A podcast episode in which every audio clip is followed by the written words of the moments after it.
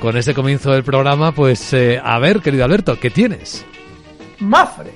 Oh. Mafre y sigue Mafre al alza. Hablábamos la semana pasada de ella y sigue muy bien. Está ya en los 2 euros, 2,008. La semana pasada andaba en tornos de 1,95, cosas así.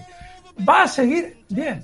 Este es otro de los valores de los que de repente nos olvidamos, hay que dar en el cajón y no sabemos más de él. Bueno, pues ya ha saltado. Ha saltado, la semana pasada ya andaba muy caliente, y zonas de 1,97 sería el stop. Está ahora mismo en 2,008 y el objetivo alcista en 2,07. Estamos hablando de un 2,5% de objetivo contra 1,5% de stop. Mafre, mercado español. Y decías que tenías alguno más porque nos quedan algunos segundos. Yo que acaba de saltar. Ya aprovecho. Acaba de saltar Sacir. Aprovecho. Sacir. Sacir, acaba de saltar, ya, ya no lo recomiendo. Ah, vale, vale.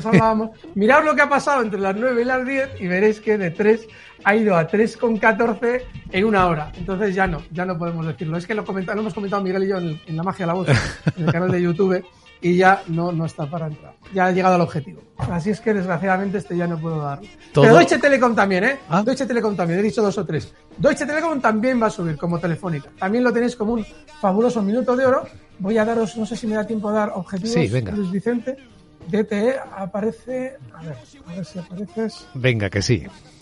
5 DT. Aquí lo tenemos. Fijaos, Deutsche Telekom también está ha saltado durante estos días como telefónica y el, el stop va a estar en 20,67, cotiza en 21,27 y objetivo 22,60. Tesoro Deutsche tras Telekom. Tesoro tras tesoro. Y ahora en Twitch con Laura Blanco, Alberto Iturralde. No os lo perdáis. Gracias, Alberto.